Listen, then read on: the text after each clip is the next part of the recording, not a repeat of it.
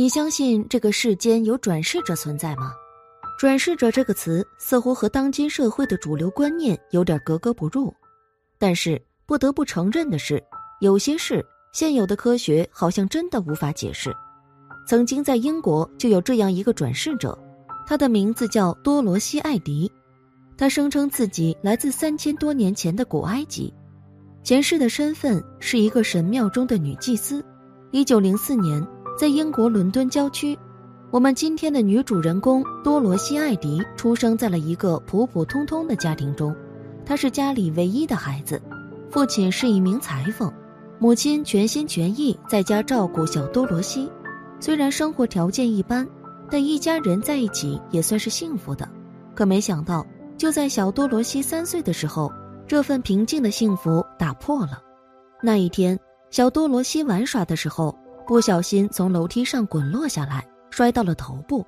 紧急抢救之后，医生宣告小多罗西死亡。随后，医生通知护工帮助小多罗西的父母将遗体送往殡仪馆。没想到，就在一个多小时之后，大家再次走进多罗西的房间准备搬运遗体的时候，却看到原本已经死亡的小多罗西正坐在床上玩耍。经过一番检查，医生惊讶地发现。小多罗西真的完全康复了，可之前他百分之百确定这个小女孩已经死亡了。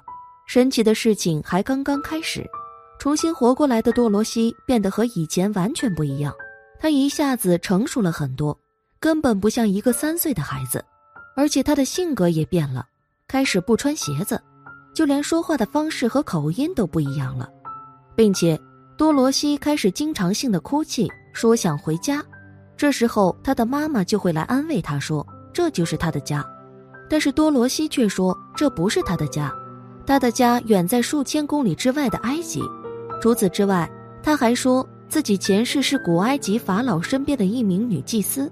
有一次，多罗西在一本杂志上看到了赛提圣殿的图片，这是一座建在埃及首府阿比多斯的古埃及神庙，建造者是赛提一世法老。他兴奋地说。那里就是他的家，他三千多年前就住在那里，只不过图片上的赛提圣殿少了树木和花园。多罗西的变化也让他在主日学校的老师很是头疼。多罗西的父母都是虔诚的天主教徒，而他却在每次上课的时候，拒绝和别人一起唱赞美诗，因为那些是诅咒埃及人的诗歌。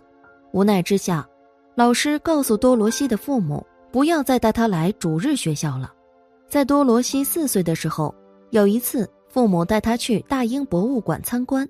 一开始，他对博物馆里的展品完全没有兴趣。可是，等来到埃及展厅的时候，他突然眼前一亮，飞奔了过去，弯腰亲吻那些埃及神像的脚，并用一种很高很尖的声音，愤怒地对其他参观者吼叫，因为他们在神面前穿了鞋子，这是对神的大不敬。多罗西的父母赶紧上前去阻止，紧接着他又被陈列柜里的一具木乃伊吸引了注意力，安静了下来。多罗西呆呆地盯着木乃伊，一声不吭，一动也不动。半个多小时后，母亲终于忍不住把多罗西抱了起来，可多罗西却激动地边反抗边大喊大叫：“离开我！他们是我的人民！”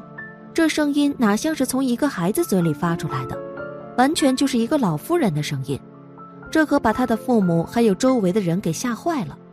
为了避免引起更大的骚乱，多罗西的父母只能强行把他抱了出去。不过这一次博物馆之行让多罗西回忆起了更多前世的事情。后来，多罗西开始跟着大英博物馆的一位埃及学家学习，包括古埃及的象形文字以及埃及的历史研究。他学习的速度很快。让那些专职的研究者们都相当惊讶，不过多罗西则说，这是因为他不是在学习新知识，而是在回忆以前学习过的内容，这让多罗西感到十分快乐。一战爆发后，大英博物馆关闭，来到苏塞克斯居住的多罗西开始天天泡图书馆，只要是关于埃及的书，他都会找来认真阅读。一九一八年。十四岁的多罗西经历了一次可怕的梦魇，他在半梦半醒间，忽然感觉胸部被什么东西重重的压着，他猛地醒来，却看到了赛提法老的脸，这让他十分惊喜，甚至激动到哭了出来。从那以后，多罗西就经常做一个梦，在一个阴暗却弥漫着香气的房间里，一个衣着高贵的男人对他大吼大叫并殴打他，而他每次都会边哭边尖叫的醒来。不过，多罗西很清楚，这并不是什么梦境，而是他前世真真切切的经历。是他正在一点一点找回的记忆，因此多罗西的父母曾经带着他去看过好多次精神病医生，做心理方面的评估。一九三一年，二十七岁的多罗西不顾父母的劝阻，只身一人搬到伦敦居住。他开始给埃及公共关系杂志撰写文章，支持埃及独立。这是在那里，多罗西结识了一位来自埃及的留学生，艾曼·阿卜杜勒·梅吉德。也就是她后来的丈夫。一九三三年，二十九岁的多罗西如愿和丈夫一起来到了埃及。下船的那一刻，她激动不已，她跪了下来，深情地亲吻地面，因为她终于回家了。当他踏上埃及土地的那一刻，他就决定永远留在埃及。婚后不久，多罗西就生下了一个儿子，给他儿子取名赛提，正是那位古埃及法老的名字。回到埃及后，多罗西的前世记忆逐渐清醒并完整起来。她的丈夫常常在半夜看到妻子独自一人坐在书桌旁，疯狂地写着一些象形文字。对此，多罗西则说，他当时处在一种非常奇特的状态下，好像他正在咒语的命令下无意识地做着事情。用了一年的时间写了七十多页象形文字后，多罗西终于想起了前世所有的事情。他前世的名字叫本特里希特，生活在三千多年前的埃及。他的父亲是一名士兵，母亲是一个卖水果的商贩。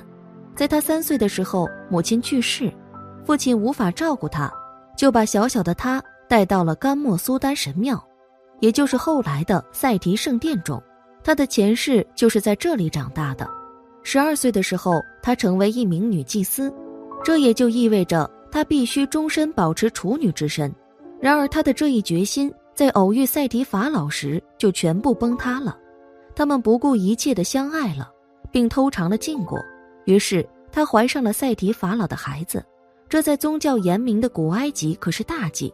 得知一切的大祭司震怒不已，他开始审问多罗西的前世，并告诉他，他腹中的胎儿是对伊西斯女神的背叛和侮辱。而且会给赛提法老带来相当大的麻烦。为了保护心爱的赛提法老，多罗西的前世选择了自杀。既然想起了前世所有的事情，多罗西就更加坚定了自己和古埃及之间密不可分的联系。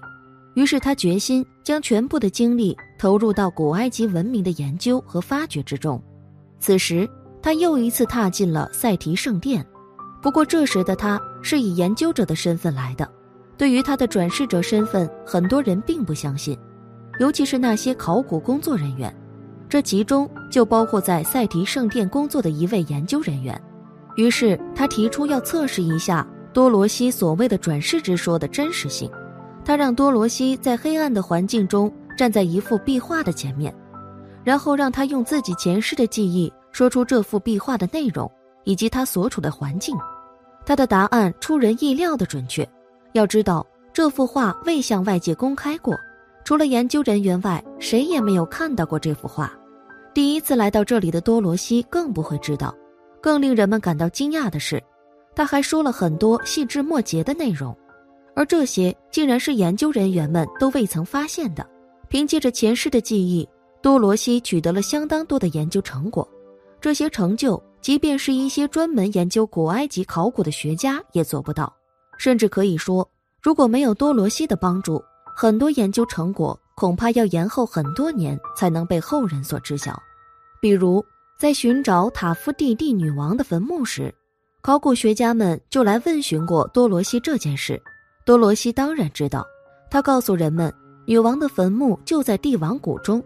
再比如，在挖掘赛提上进行周边遗迹的时候，多罗西说，在他的印象中。圣殿周围是一棵又一棵的大树，还有一个巨大而美丽的花园。后来考古人员果然发现了树林和花园的遗迹，而这都让人们越来越相信多罗西是埃及女祭司的转世。多罗西传奇般的一生引起了全球范围内考古工作者们的关注，当然也有人质疑，的确，他并没有确切的证据来证明自己转世的真实性，但是我们不可否认的是，他确确实实表现出了转世的一切特征。并用自己的考古成就证明了其真实性。好了，本期的视频就为大家分享到这里，感谢您的观看。愿佛光照照全家，吉如意伴您永远。如果您也喜欢本期内容，请给我点个赞，还可以在右下角点击订阅或者分享给你的朋友。您的支持是我最大的动力。咱们下期。